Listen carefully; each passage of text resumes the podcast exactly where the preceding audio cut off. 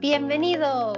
¡Holi! Bueno, lo prometido es deuda. Y os preguntamos en Instagram si queríais que habláramos del Señor de los Anillos o no. Y salió que sí.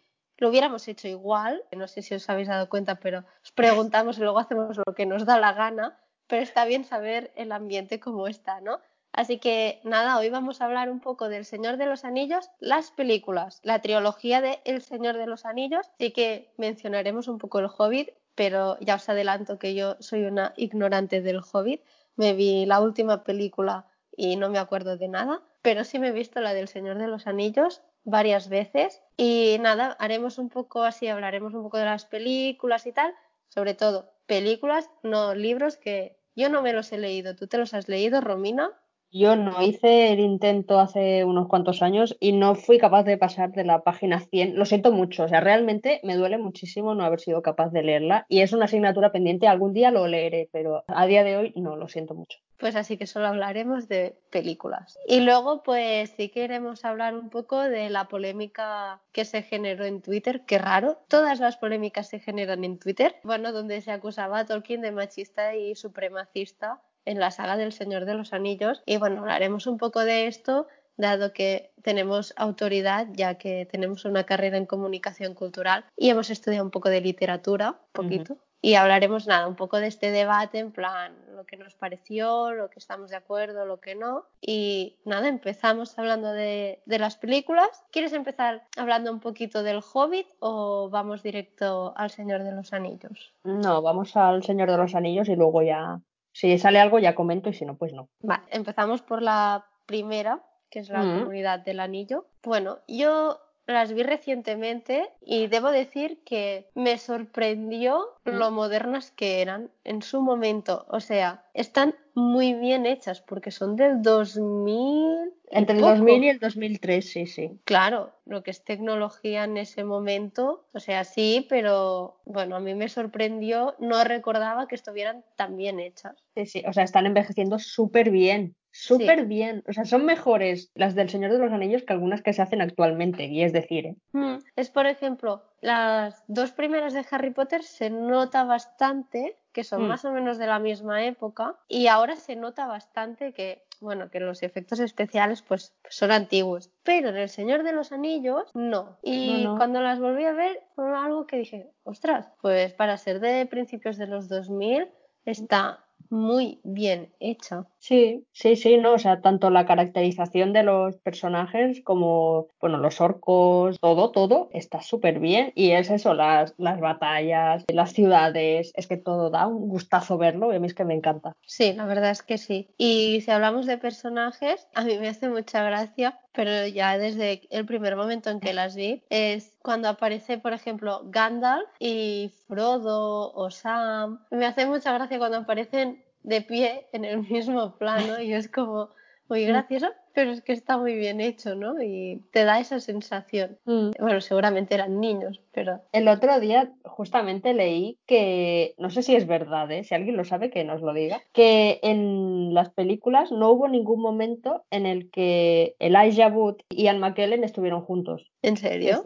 Es- Eso leí y digo yo, no puede ser. Digo, no, no, no me lo creo. Y luego pensando, a lo mejor sí que puede ser. Entonces me quedé un poquito así pillada. ¡Hala! Sí, sí, no sé, no sé. Claro, a veces los sacaban de espaldas, ¿no? A Frodo o a Mm. los hobbits en comparación con los humanos, pero entonces no lo sé, no sé, pilladísima estoy con eso. Pues sí. Bueno, a mí me gustaría destacar, y seguramente no es nada nuevo, pero volviéndolas a ver me di cuenta que realmente la historia de Frodo llevando el anillo a Mordor es la menos importante de las películas. Al Sí. final te está hablando de cómo un rey recupera el trono, Exacto. que es Aragorn, mi Mm. personaje favorito. Hombre, y el de mucha gente, a mí también gusta. Mortensen, qué guapo ese señor, por Sí. favor, pero qué papelón. Sí, o sea, menudo, menudo trabajo se pegó el tío. sí, Uf. sí, sí. Y además que era, era él el que hacía las escenas de acción, no quería dobles. Ah, ¿no?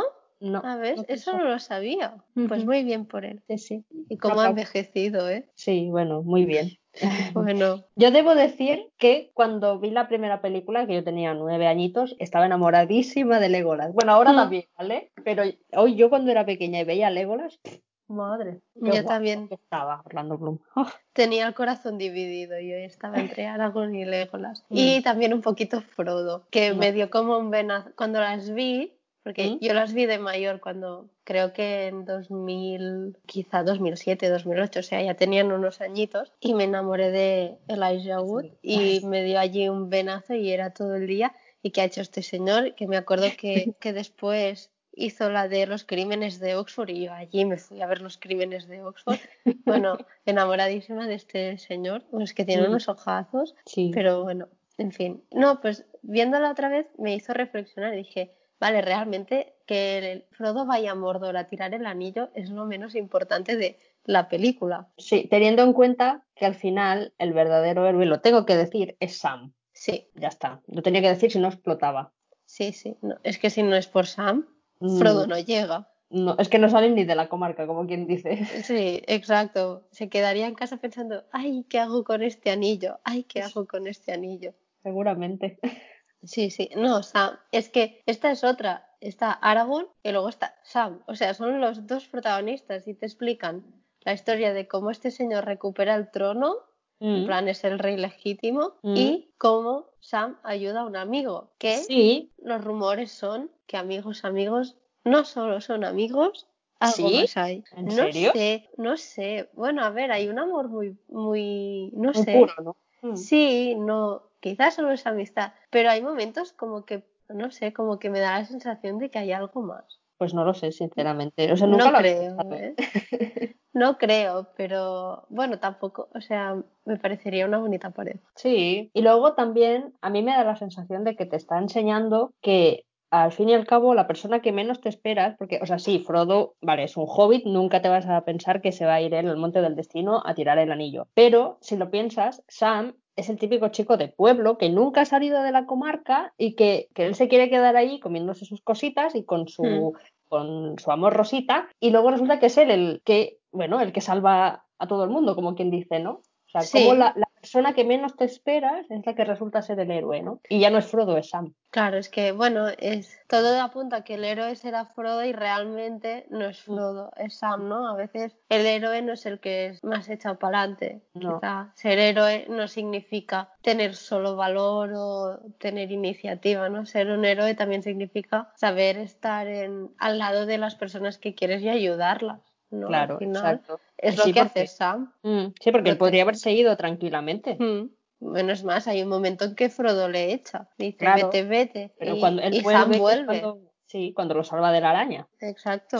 que si se hubiera quedado ahí, pues ya está, Frodo ahí y eso. Sí, sí. Mm. O sea que yo creo que te explica estas dos cosas, ¿no? Es el resurgimiento de un rey y mm. una historia de amistad. Muy simplificado, pero sí, es así. Sí, a ver, sí, es mucho más complicado, pero yo creo que este es uno de los mensajes. Mm. Al menos a mí es lo que me transmite esta estas películas, ¿no? Que hay la parte épica, que sería todo lo de Aragón, las batallas, todo, y luego está la parte más íntima, que sería la amistad, y que uno solo no puede con todo. No, no que va.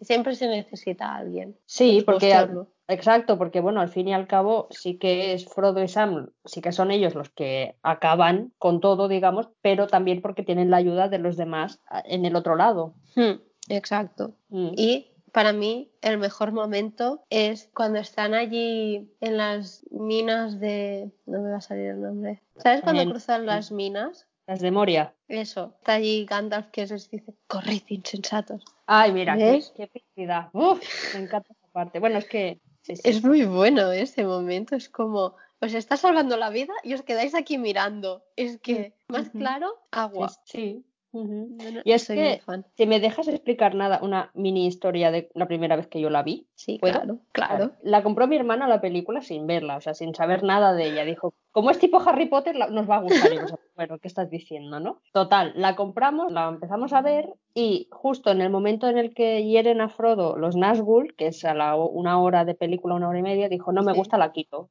Y yo, no. Digo, a mí me está gustando. Y la tía la quitó, porque como yo era pequeña, dijo, pues nada, mando yo y la quito. Entonces, al día siguiente la puse, digo, yo quiero saber cómo acaba esto, porque me está gustando. Y justo puse la parte en la que viene Arwen a salvar a Frodo hasta el final y estaba yo subida encima de la mesa, en plan, ¿qué es esto? Yo flipadísima, flipadísima. Luego, claro, vi a Legolas, dije, hola, ¿quién es usted? y bueno, entonces, lo que es la parte de, de Rivendell, me sé los diálogos de memoria, o sea, después de no sé cuántos años. Es que me encanta, me encanta cuando llega Arwen con el caballo. Esa escena me tiene mal, sinceramente. Las minas de Moria, bueno, me encanta. Es que no sé. Lo que es de la mitad al final de la película me parece una obra de arte, pero vamos, brutal. Ya está, eso. era. Sí, no, realmente de la primera película yo creo que es lo mejor, la, de la mitad de hacia adelante, ¿no? Es Claro, al principio obviamente te tienen que presentar el mundo, si no lo Sí. conoces, te tienen que presentar la comarca, los hobbits, que si Gandalf, Sí, que Saruman, tiqui, tiqui, tiqui, pero claro, luego ya cuando empieza la acción es lo bueno. sí, ¿no? Y aparte que me acuerdo del momento ese que van por el río, bajando, y Mm. que entran en la tierra de los hombres y están las Mm. estatuas esas en- esculpidas en piedra. Es Sí, una pasada. Bueno, es que, claro, de esta película estaríamos horas hablando de la fotografía, del paisaje, que, que es una pasada en las tres películas. sí. Es, sobre todo en las dos primeras, en la tercera, como ya están más asentados en un sitio, no Mm. se ve tanto, pero en las dos primeras sobre todo, y en la primera es una pasada el paisaje, los rincones, Mm. que bueno, yo estaba allí en plan, qué bonito, qué precioso todo, porque Incluso eso no está en mi casa. Porque no tengo un jardín como la comarca. Exacto. Sí, sí, sí. Y luego eso incluso, eh, pues el monte del destino, todo eso, cómo está hecho, es flipante. Mm. O sea, no es bonito, porque no es bonito, pero es una pasada de cómo está montado. No, la verdad es que es una película muy buena en muchos los niveles. aspectos. Sí. Sí, sí, sí, sí. Y a nivel de actores, brutal también, porque Impecable. Hombre, sale allí Vigo Mortensen, que los busqué el otro día y cuando rodó la película tenía 41 años. Y encima si me dices que rodaba en las escenas de acción, pues Ah. hombre, Vigo Mortensen ya tenía una carrerilla. Algo Sí. había hecho. Kate Blanchett, que hace de Gala- Galadriel. Galadriel, me sale fatal este nombre. O sea, esa señora con la cara te lo diste todo. Mm, O sea, el papel que se marca esta señora. Bueno, ya es que no, Exacto. no, no palabras. Y realmente el diálogo que tiene tampoco es, Eh, ni no. las apariciones que, que hace. Pero es que Bueno, con la ¿eh? presencia, sí, ¿no? Pero es que con su presencia ya, ya de esto, ¿no? Sí, sí, sí, ya ilumina todo, nunca mejor dicho. Sí, exa- literal. Bueno, Y es bueno, que todos están muy Ian, bien. Ian McKellen, ese señor, yo es que lo quiero muchísimo. O sea, me parece flipante el, bueno, el papelón que se marca, lo buen actor que es, ya no en El Señor de los Anillos, sino siempre, y además que es un gran actor de teatro. Hmm. Bueno, Sí, porque ha que- hecho bastantes cosas, ¿no? sí, pero sí, sí. Y luego que sale Christopher Lee, que es Drácula. O sea, uno lo estoy buscando, ¿eh? que bien, nosotros aquí sin preparar nada, en plan, pa'lante con la vida, porque ¿por qué no? Estoy leyendo que hay gente que se cree que Ian McKellen es el, el que interpreta a Dumbledore. Ya, es que se parece muchísimo, o sea, muchísimo. A Ya, ver, pero no sé, o sea, que no es la misma persona, quiero decir, Gandalf y Dumbledore pudieron ser primos, pero no lo son. Solo son primos y ya está. No, mira, sale en X-Men, Sí. que hace de Magneto, en las primeras ¿eh? de X-Men. Y ahora estoy viendo que es el señor que hace de Sherlock Holmes en la película de Mr. Holmes. Que si alguien no la ha visto, es una película preciosa sobre Sherlock Holmes de mayor. Es decir, una vez retirado. Y es Mm. una película preciosa. Y yo sabía que lo había visto y no sabía que era en esta película.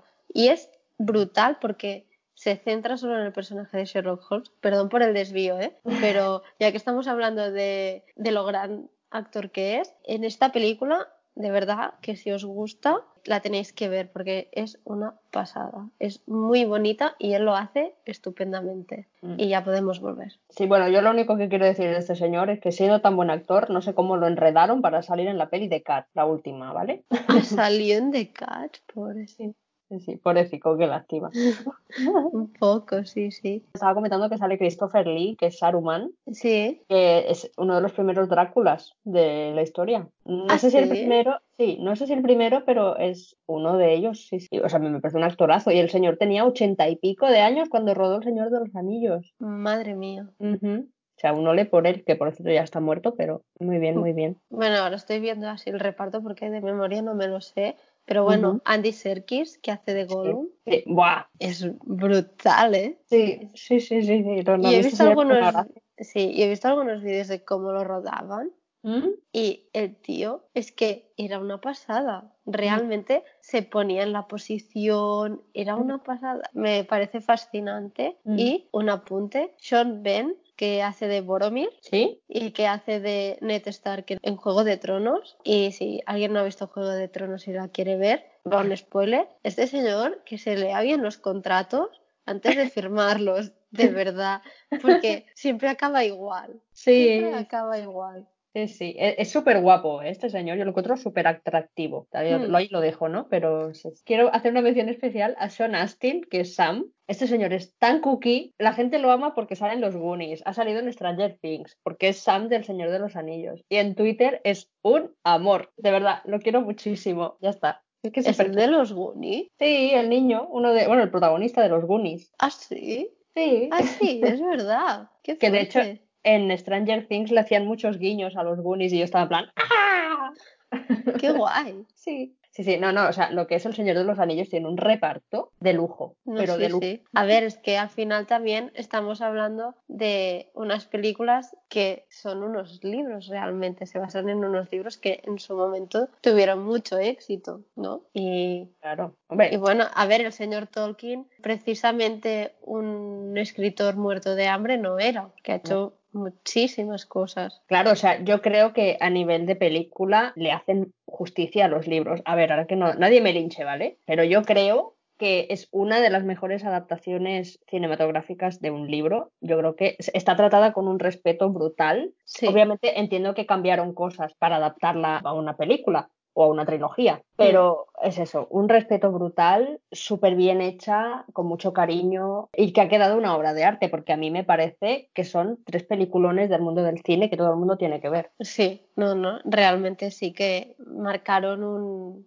un antes y un después, yo Mm. creo, sobre todo porque quizá este tipo de cine más fantástico, Mm. ambientado en, en estas épocas remotas así, realmente tampoco era tan habitual o no, no me suena que fuera muy habitual antes del Señor de los Anillos, ¿no? Es como que creo que es la segunda del Señor de los Anillos y la primera de Harry Potter, creo que se estrenaron el mismo año Más o menos paralelamente. Eh, y yo me acuerdo estar en el cine y mi madre decirme, ¿qué quieres ir a ver? Y yo, pues no sé. Digo, El Señor de los Anillos no, que será muy violenta. Vamos a ver Harry Potter. Yo, niña pequeña, ¿eh? Súper atenta a la vida. Y yo me acuerdo, y realmente, yo antes de ver Harry Potter no había visto un, un tipo de película así. Y cuando vi El Señor de los Anillos, tampoco había visto un tipo de película así. O cuando empecé a buscar un poco más de información sobre El Señor de los Anillos y tal, y ver trailers y todo, no recuerdo que haya una película de este estilo que diga es un referente. Yo creo que tampoco. O sea, quizá ¿No? porque estaba como antes del Señor de los Anillos, lo que es el género fantástico y así más épico, de en plan cosas en las que salen elfos o trolls Hmm. o duendes. Bueno, no, no salen duendes, pero ya me entiendes. Bueno, sí, de este, el mundo Elfos este así como fantasía, magia. Sí, estaba como algo más relegado a la gente, ¿no? Como más friki, que, Sí. pero en plan, en plan peyorativo, en plan malo, ¿no? En plan, Hmm. gente que, bueno, que no, no le gusta vivir en su mundo y necesita otros mundos para ser feliz, cosas así, ¿no? A mí me da la sensación de que antes del Señor de los Anillos, ese género estaba relegado a ese tipo de gente, ¿no? Gente más, pues eso, que le gustan los juegos de rol, que sí, dragones y mazmorras, todas estas cosas que, que ahora son como muy mainstream y muy guay y muy tal, pero que en su época, pues, si decías que te gustaba, a lo mejor te linchaban. Claro, y es que realmente a nivel cinematográfico el género fantástico tampoco era algo muy, o sea, era como siempre ha sido mucho más importante a nivel a nivel literario y eh, de videojuegos, por ejemplo, pero a nivel de cine y series siempre ha quedado como un poco apartado y yo creo que sí, que a raíz del Señor de los Anillos se hicieron mu- muchísimas más películas más o menos de este género, porque me acuerdo que también después salió, salieron las crónicas de Narnia, un puente hacia Terabitia, Eragon. Exacto, ¿no? Y todas son como este tipo de fantasía como entre mitos, medio verdad, ¿sabes? salvando las distancias porque esto que es más juvenil, ¿no? Pero bueno, que Sí. es más el género. Mm, sí, sí. no, a ver, El Señor de los Anillos es un cine fantástico para gente adulta. Claro, para Y para jóvenes, niños también, ¿eh? Pero, pero menos, quizá, niños, ¿no? sí.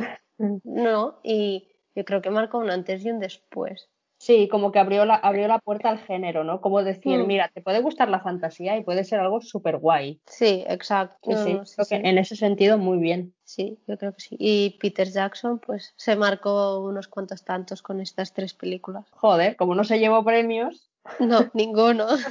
jolín. Porque también fue el director del Hobbit. Sí, Sí, ahí vale. luego ya... mm, Es que yo me vi la última y me vi Mm. la última sin haber visto las dos primeras y la verdad Muy es bien. que no, no me enteré de mucho y no A ver. mucho. Las he visto dos veces cada una. La primera vez me gustaron, la segunda vez me gustaron más, pero claro, es que no hay color con El Señor de los Anillos. El Hobbit siempre dicen que es más ju- juvenil, o sea, un poco más Mm. infantiloide que El Señor de los Anillos, pero claro, lo que es en, en sí las películas se nota mucho más la comercialidad, ¿sabes? Vale. Más, quizá El Señor de los Anillos estaba más destinada a fans del Señor de los Anillos y El Hobbit estaba más destinado a todo el mundo. Puedes verlas Vale. tanto si has visto El Señor de los Anillos como si no. Vale. Entonces, claro, a nivel de calidad no está mal porque están muy bien rodadas. También los paisajes son brutales, los actores súper bien, de 10, pero a nivel de historia y a nivel de, de calidad como película pierde bastante. O sea, ¿entretienen? Sí. No van a pasar a la historia como, como El Señor de los Anillos, eso sí. Bueno, a ver, también hay que tener en cuenta que el señor Tolkien primero escribió El Hobbit y luego El Señor de los Anillos, ¿no? Sí, sí. Claro. Es como la precuela. Sí, ¿no? Claro. Es la historia de Bilbo, el Hobbit. Sí. O sea, cómo Vale. él encontró el anillo y lo llevó a la comarca. Mm. No, a ver, es que estaba mirando ¿Mm? muy mal preparado hoy, pero bueno. Estaba mirando y, por ejemplo, El Hobbit se publicó en 1937 Sí. y El Señor de los Anillos entre el 54 y el 55. Ujú. Claro, a ver, hay unos cuantos, o sea, entiendo que escritos, quizá ya los tenía escritos, ¿no? Pero entiendo que primero escribió El Hobbit y luego El Señor de los Anillos lo cual también supongo que las películas son diferentes porque la historia o la forma de contarla es diferente, ¿no? Mm, Y mm. también porque el autor en sí habrá evolucionado o habrá cambiado. Supongo, claro, no lo no sé. sé. Pero que Peter Jackson sí que quiso hacer con el Hobbit una trilogía más para toda la familia, pues sí. Vale, Que las puedes ver igual y te pueden gustar, ¿eh? A mí me gustan. O sea, no tanto, pero bueno, te entretienen. ¿no? Estás ahí y dices, ah, bueno, pues, que, pues qué bien. Pasa que luego te olvidas. Es que es eso, ¿no? El Señor de los Anillos realmente marca. Sí, sí, sí. Es Realmente épica. marca. Es, es épica. Sí, y el en quizá no tanto. No, o sea, eh, está bien, está bien. Pues es eso, te entretiene, tiene sus escenas de acción, sus momentos de ah y tal, ¿qué va a pasar? Pero bueno, ahí está.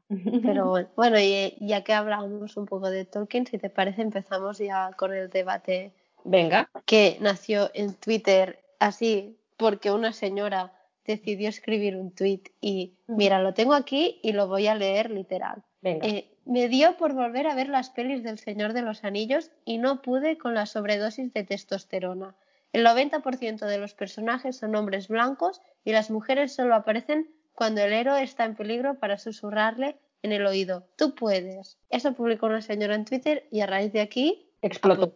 Sí, apocalipsis. ¿Qué opinas tú de esto, de estas declaraciones? A ver, yo en parte tiene razón, porque sin leerme los libros, ¿eh? solo viendo las películas, en parte tiene razón, porque los protagonistas son hombres, es, un, es una historia contada por hombres y se nota muchísimo, pero es algo que se está haciendo bastante con muchas obras y clásicas, o sí, como clásicas o de estas de literatura universal y tal, y me parece bien que se revisen estas historias y que se lean desde otro punto de vista, pero creo que el error es no contextualizar la obra y el autor. Claro. O sea, a ver, este señor escribió en el siglo XX, tenía una ideología conocida por todos y al final, aunque sea fantasía, aunque sea inventado, sus ideas están en sus novelas. O sea, Mm. es imposible desligar el autor de su obra, para mí,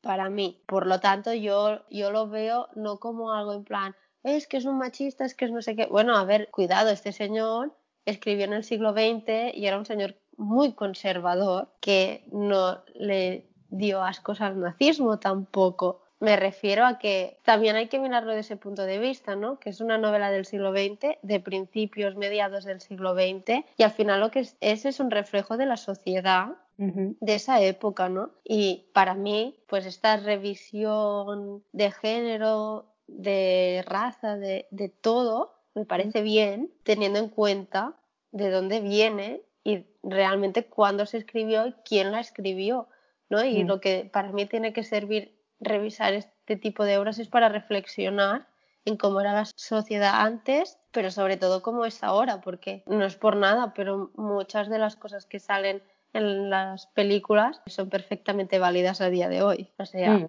vamos a criticar, pero mm, este señor lo escribió en los años entre, entre, ponemos entre 30, 40, 50, estamos a 2020 y hay muchos tópicos, muchos tics que mm. siguen vivos. O sea, en vez de criticar tanto, miremos qué se hacía entonces, qué se hace ahora y qué tenemos que cambiar para que no siga ocurriendo. Exacto me parece más como una manera de reflexionar que mm. no de criticar. O sea, no me parece bien que sea, es que este señor es un machista. Seguramente lo era. Mm. Y vamos, segurísimo. Pero como que este señor, sí, y que este señor fuera machista, ¿qué te cambia hoy? No te cambia nada. Mm. Pues coge lo que hizo, revísalo y sácalo y di, mira, esto es lo que pasaba cuando este señor escribió esta novela y mira todos los referentes de género femenino que hay, cómo son tratados, cómo no sé qué, cómo no está representada ninguna otra raza que no sea la blanca, etcétera, etcétera, etcétera. Coges una novela de hoy y haz lo mismo y verás que algún punto en común tienen. Pues mm. eso es lo que nos tiene que hacer reflexionar. En mm. plan, si antes lo hacían así, pues ¿por qué seguimos haciéndolo así? Claro. Algo así. Yo creo que sí y no. Tiene razón, pero no hay que descontextualizarlo tampoco. Claro. ¿Y tú? No, no, yo, o sea, opino igual que tú. Sí que es verdad que no salen tantas mujeres como podrían. Que las que salen están muy bien, luego hablamos de ellas, hmm. pero hay que tener en cuenta la época en la que lo escribía. Quiero decir, antes el mundo era machista, sí, qué novedad. Quiero decir, a mí eso no me sorprende porque ya lo sabemos. Entonces, hmm. no puedes coger una obra que se hizo hace casi 100 años y hmm. querer que ahora te sea feminista y que tal, o sea, no, porque eso es una chorrada como una casa. Lo que hay que hacer es lo que dices tú, revisarla y decir, mira, pues las cosas antes eran así, tenemos suerte de que ahora en teoría no lo son. Y vamos a, pues tal. Entonces, si no te gusta El Señor de los Anillos porque tú dices que es machista, pues no lo leas o no veas las pelis. Y ya está. Y te curarás de males. Hmm. Mm, que yo entiendo que si te gusta algo y ves que hay fallos, pues duele, pero bueno, mm, se puede aprender de eso, ¿no? Puedes seguir disfrutando de las cosas, aunque no sigan 100% el patrón que tú tienes en la cabeza, digo yo. A ver, yo creo que si duele, si tú eres súper fan del Señor de los Anillos y lo estás leyendo, lo estás viendo y hay cosas que duelen, señal de que algo se ha hecho bien. Claro. Porque antes quizá nadie hubiera reflexionado sobre este tema. Exacto, o sea, antes como estaba así visto de que todos los guerreros y todos los héroes eran hombres, pues vale, pero ahora claro, pero tampoco puedes pretender que algo que se escribió, pues eso, hace 100 años sea como queremos que sean las cosas ahora, porque no tiene sentido ninguno. No, no, no, es que al final es un reflejo de, de cómo era el mundo antes. Claro. Te lo enseña Tolkien a través de sus novelas y te lo enseña un libro de historia. Mm. ¿Qué te enseña un libro de historia? Que la mm. historia la cuentan los ganadores y los mm. hombres. Sí. Ah, y nadie. Y tampoco se cuestiona tanto esto, ¿no? Pues no sé, pensemos todos un poco y seamos coherentes. Y aunque las películas sean del año 2000, realmente este cambio tampoco es de hace mucho. Que va. No sé, me parece una tontería a veces. Claro, o sea, si me dices que alguien va a escribir ahora El Señor de los Anillos y lo escribe exactamente igual, a lo mejor te diré, oye, mira, vamos a parar y vamos a pensar. Pero no puedes mm. pretender eso, que una obra de hace tanto tiempo sea como quieres que sea ahora. Claro, es que no, puede ser. Es que no tiene sentido, es que me parece una tontería la gente que critica autores de hace 100, 200 o 300, bueno, tantos no, pero de hace un siglo atrás, me parece una tontería porque al final esos señores escriben en un contexto concreto y el contexto, quieras o no, influye. claro. Sí, influye y la persona influye. Es que es algo que me da mucha rabia. La gente se cree que todo lo que se escribe es objetivo. O sea, no, es verdad. En las novelas, en todas las novelas, en toda obra literaria, hay algo del autor. Siempre. Porque es imposible separarse. Es imposible. Siempre habrá algo, aunque sea pequeño, estará. Y me acuerdo cuando estaba estudiando el máster, en una clase, bueno, estuvimos una hora y media debatiendo la idea esa de el autor ha muerto. Había una compañera que defendía que sí, que el autor había muerto y no sé qué. Y ella misma nos ponía un ejemplo que demostraba que el autor no había muerto. y era como, a ver, es que hay una corriente de que el autor ha muerto, pero eso es imposible porque alguien hará ese libro, esa obra de teatro, ese cuadro, esa película. O sea, las películas del Señor de los Anillos están basadas en la obra de Tolkien. Es una adaptación, pero tienen algo de Peter Jackson. Sí, claro. O sea, es imposible, por lo tanto, que se critique a este señor o a su obra porque es machista y supremacista, me parece una tontería. No digo que no haya que criticar, yo digo que hay que usarla para reflexionar. Claro. Y reflexionar significa leerlo de forma crítica y ver lo que antes era y si antes era así, pues reflexionar sobre cómo es ahora el mundo, qué ha cambiado y qué no ha cambiado, porque es lo que he dicho antes, hay cosas que han cambiado, pero es que hay otras más que no. En vez de centrarnos en lo que sí ha cambiado, centrémonos en lo que no ha cambiado y cambiemos eso, por ejemplo, ¿no? Mm. Y eso no le quita que igualmente sea una buena obra literaria. Claro, eso no le quita calidad. No, es que una buena obra literaria es la que te hace pensar, te hace cuestionarte cosas. Mm. Sea para bien o sea para mal. Para mí, una buena obra literaria es la que me remueve algo, sea mm. bueno o sea malo. Y mm. si el señor Tolkien en su momento seguro que removió algo. Sí, y, yo creo que sigue. Yo creo que sigue hoy en día. Otro tema diferente, ¿no? Porque sí que se, habla, se ha hablado bastante de que, de que si los orcos son los nazis o son los soviéticos o no sé qué. Pues seguramente en ese momento se interpretó de una manera. Mm. Y había cosas que removían la conciencia de la gente. Pues a día de hoy hay otras más que en ese momento no se tenían en cuenta que remueven conciencias ahora, ¿no? Y en vez de criticar, pues utilízalo a, favor del cambio, no atacando, no sé. Claro. Es que el problema que yo veo que, bueno, o sea, no es que tenga, sí que tiene que ver, pero es otra cosa, que hoy en día en Twitter sobre todo, aparte de que es un pozo infecto de mierda a veces, Twitter, eso es otra cosa, en lo que es la cultura de la cancelación. Cualquier persona que dice algo que se sale un poquito de lo que es, entre comillas, correcto, ya está cancelado, para siempre. Hmm. No hay manera de que, de que esa persona como vuelva atrás, ¿no? O sea, quiero decir, ya lo has dicho, ya lo has cagado, ya te cancelamos, ya mm, no queremos verte nunca más. Pues, a ver, Tolkien ahora tampoco puede defenderse. no. Entonces, que quiero decir que a lo mejor el señor no se hubiera defendido, hubiera dicho, pues yo hice mi obra así como me salió de las narices y punto. Pero que me refiero que la cultura de la cancelación yo creo que es algo que también hay que revisar. Sí. Puedes hablar y puedes equivocarte y luego puedes pedir perdón y no pasa nada. Sí, tendremos que hacernos mirar todos un poco. ¿eh? Exacto, quiero decir, aquí nadie, nadie es perfecto y lo guay es pues eso, de construirte y te puede gustar mucho el Señor de los Anillos y puedes decir, ah, pues mira, yo creo que esto está mal o esto está bien o esto podría ser mejor, pero ni por eso tienes que cancelar a nadie, ni tienes que enfadarte, ni tienes que, que montar un pollo. No, exacto, aprende y claro. seguramente si empiezas leyéndote una obra que te has leído muchas veces y que te la sabes de memoria y la lees desde otro punto de vista, es decir, mm. que ya has leído otras cosas, pues seguramente cuando revises libros que te has vuelto a leer, porque mm. yo es algo que creo que hay que hacer de vez en cuando, que es releerse libros que ya se han leído, porque mm. aparte hay libros que realmente te lo piden, descubres cosas nuevas y te los lees de otra manera, ¿no? Y algo que antes te parecía muy normal, pues ahora ya no te lo parece tanto y dices, ostras, ¿por qué? ¿No? Mm, y mm. yo creo que este es un mérito de Tolkien, que a pesar del tiempo, pues son novelas que se pueden revisar y reinterpretar y lo más interesante, que siguen moviendo conciencia. Sí. Que al final es la forma de avanzar también, como individuo y como conjunto. Sí, claro, o sea, es que la gente realmente. o sea, me parece bien que alguien diga, oye, he visto las películas y he descubierto que son así, así y así. ¿Alguien más lo había visto?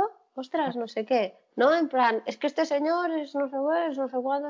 Bueno, tío, mm, relájate. Sí, o sea, O sea, lucha. Se puede, deba- debatir, se puede debatir, pero es que ya la gente se pone así como un gato, en plan, Sí, ya saca las garras, saca los dientes y de aquí no me mueves. No, no, o sea, Hmm. vamos a ver.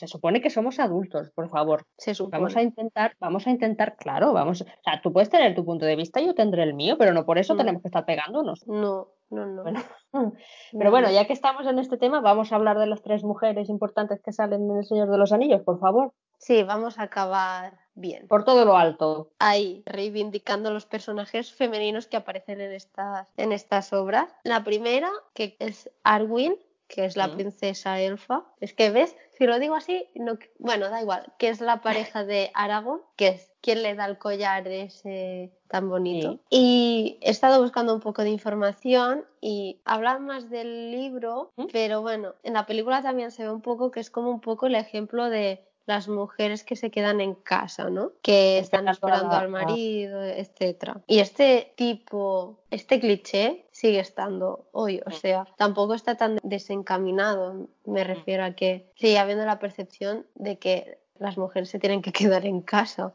O sea, no digo que esté bien, ¿eh? Pero aunque tenga este papel como más secundario, más como que está detrás del hombre, más como más apartada, Mm. realmente es poderosa. Sí, bueno, pero ella tiene también su parte importante en la película. Sí, Ella por eso final- en las pelis sí que tiene un papel más importante. Se ve que en los libros no tanto. Ah, ¿Ves? Y hay un cambio en cómo Mm. lo escribió Tolkien y en cómo Mm. lo hizo Peter Jackson. Porque se ve que en principio Arwen no salvaba a Frodo. ah. Y en las películas sí. Claro, Se quisieron dar cambió- una vuelta de tuerca, ¿no? Al personaje. Sí, Está- exactamente. Está la escena esta en la que salva a Frodo, que va con el caballo y que lo salva de los Nazgûl. Quiero decir, es ella que saca su espada, ¿no? Que dice, si le queréis, venid a por él. Bueno, yo me pongo tontísima con esa escena. A mí me parece... Es muy bueno, bueno. eh, es- me parece épica. Entonces, claro, si en el libro esa escena no estaba, pues Peter Jackson dijo, pues vamos a darle a esta mujer su parte del pastel. Sí. Y a mí lo que sí que me molestó de las pelis es que, ¿Mm? claro, esto pasa en la primera película. Y a mí me daba la sensación de que realmente tendría un papel mucho más importante porque aparte yo la consideraba pues una mujer muy poderosa.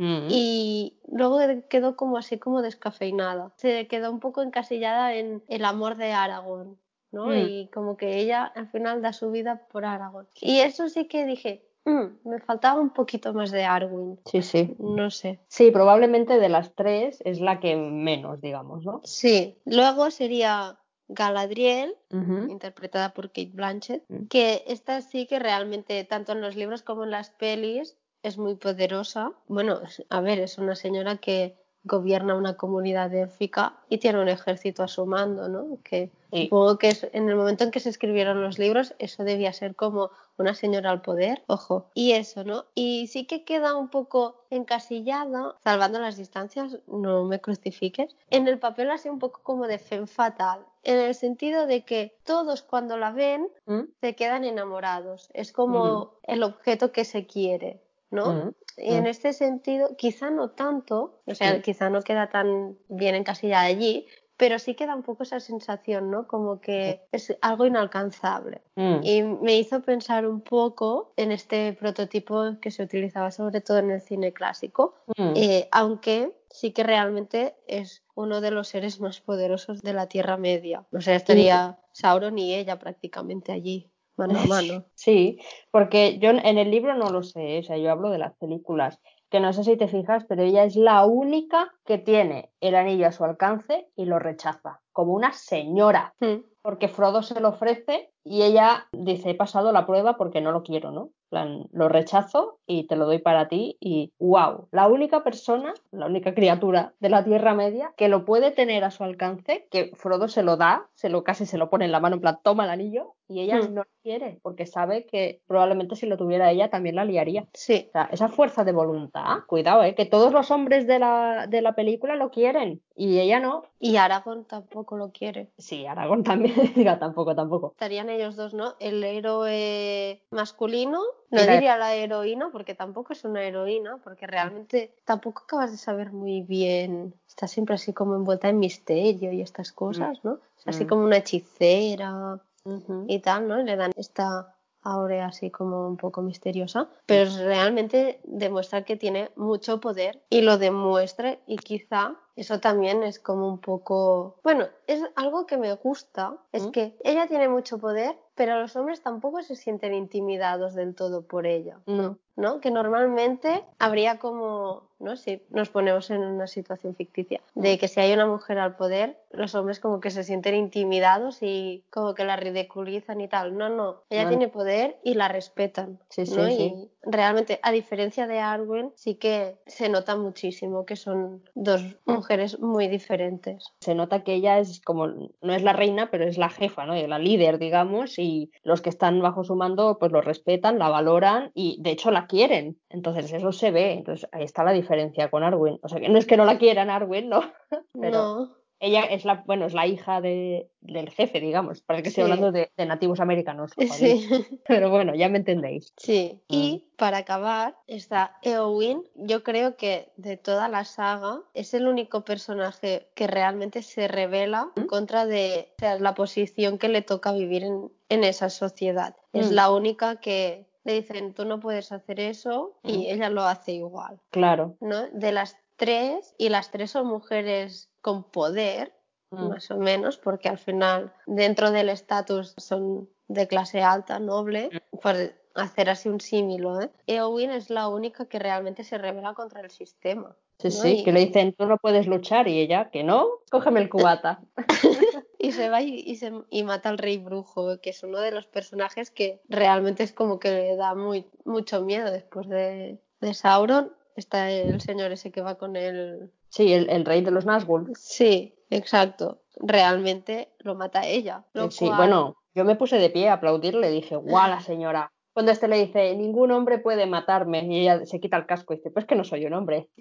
Guau. Claro, y eso sí que no lo sé si... O sea, supongo que la frase esta sí que estaba en la película, en plan Mm. que la, la añadieron, pero entiendo que en las novelas es ella también quien lo mata, ¿no? Por lo tanto, pocas, hay muy pocas, pero alguna hay. Tampoco creo que haya que linchar a ese pobre señor, bueno, pobre señor no, pero no creo que haya que linchar a ese señor porque al final podrían no haber puesto a ningún personaje femenino. Y Claro, podrían haber sido todas florero. Exacto. Y realmente les dan un papel importante. Y en las películas yo creo que aún les dan más papel dentro de. Sí. O sea, hay, hay pocas, sí, pero dentro de lo que hay son tres mujeres muy poderosas. Mm. Y a mí lo que me gusta es eso, que te presentan como tres estereotipos de mujeres. Todas podrían conformarse, pero hay una que se revela. Bueno, Arwen a su manera también se revela porque al final decide ser mortal para casarse con Aragorn, ¿no? Y cuando Mm. su padre le dice que no, o sea, Claro. un poco también se revela, ¿no? Pero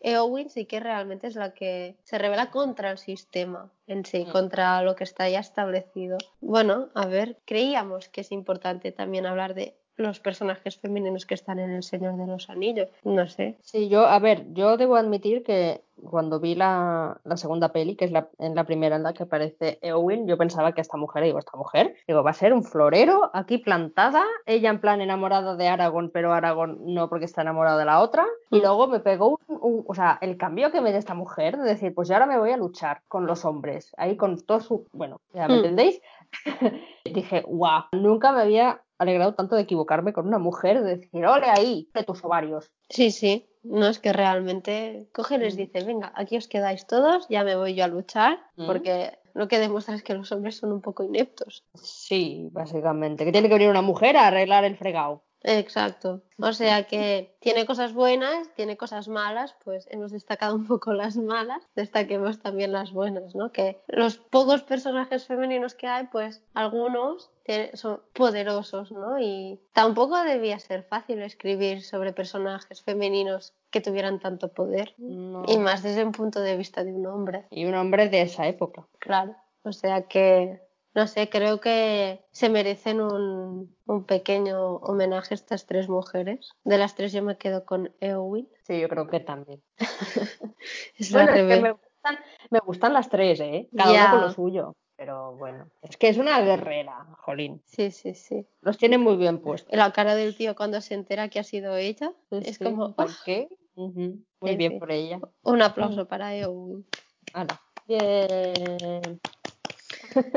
Bueno, hemos mejorado, ¿eh? hemos empezado así muy bien, hemos luego bajado allí al pozo de Twitter para Sí.